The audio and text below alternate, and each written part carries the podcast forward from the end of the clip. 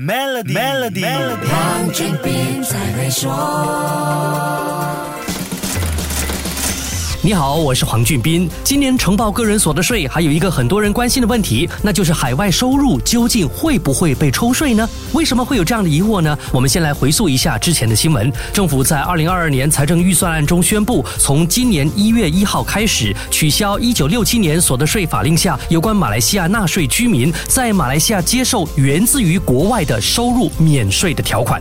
这些收入就包括打工的薪资、商业收入、租金、利息、股息。还有版税等等。如果是在今年一月一号到六月三十号的半年里，在简称 PKPP 的海外收入汇款回国特别计划下，把这些收入汇回马来西亚，政府将以百分之三的税率对这些收入征税。可以想象，这项宣布首当其冲的是那些每天在长堤对岸努力讨生活的马来西亚人。那么，来到这个报税季节，不管是在彼岸打工的薪水，还是有其他的海外收入的朋友，大家当然就特别关心这件事了。内陆税收局在三月十一号发出文告，表示终止海外收入汇款回国特别计划 （PKPP）。那这是什么意思呢？是不是海外收入就不需要报税了呢？还是为期半年百分之三的宽限期取消了呢？如果我们仔细看这份文告，被取消的是海外收入汇款回国特别计划 （PKPP），而不是取消海外收入征税措施，而且也不是每一种源自海外的收入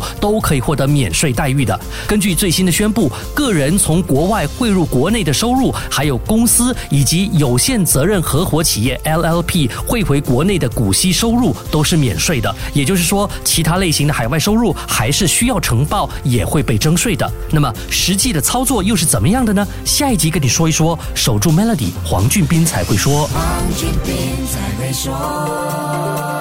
与 Maybank Premier 一起携手共创致富之道，快到 Maybank Premier Wealth.com/slash rewards 为您寻个量身打造的解决方案，需符合条规。